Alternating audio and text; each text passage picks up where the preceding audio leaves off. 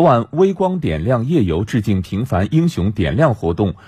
点亮武汉活动拉开大幕，从在武汉市的江汉路步行街上，熊猫灯组炫动点点星光，光点蔓延到两江四岸，一幅璀璨江城、活力盎然的画卷是缓缓铺开。具体情况，我们来连线湖北台记者马燕。马燕，你好。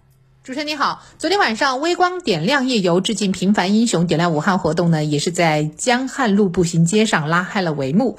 那么疫情进入到了常态化的防控期啊，复苏的武汉经济呢，正在夜色当中是绽放新的魅力。一项项惠民政策出台，一个个文创活动呢开展，一个个网红的景点打造，使武汉这座城市是充满了吸引力。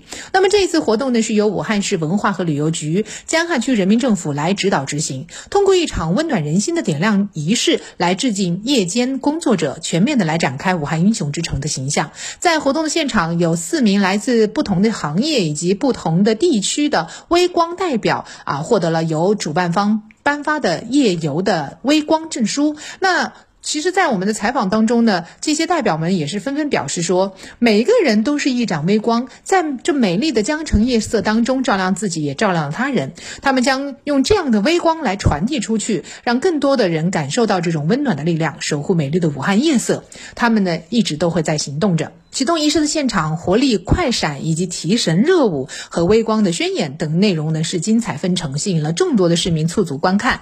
活动现场也专门的设置了熊猫传情的一个互动区域，邀请了市民及游客来扫码参与，点亮家乡地标以及留言互动的传情。作为点亮城市系列活动的第二站，那武汉市民对此呢也是抱以了极高的热情。参与活动的某食品公司还为路人来派发了提神礼包。啊，在二零二零年，也是今年的十二月。五号到二十四号的活动期间呢，只要是跟随着江汉路步行街上的熊猫足印，就能够到达主活动区域。活动呢还将以武汉为中心，联动湖北其他的地市州依次展开。主持人，好的，谢谢马燕的介绍。今天是周末，感兴趣的朋友呢也可以去现场一睹为快。昨天我看了，确实非常的漂亮，也真真的是展现出了我们大武汉别样的风采。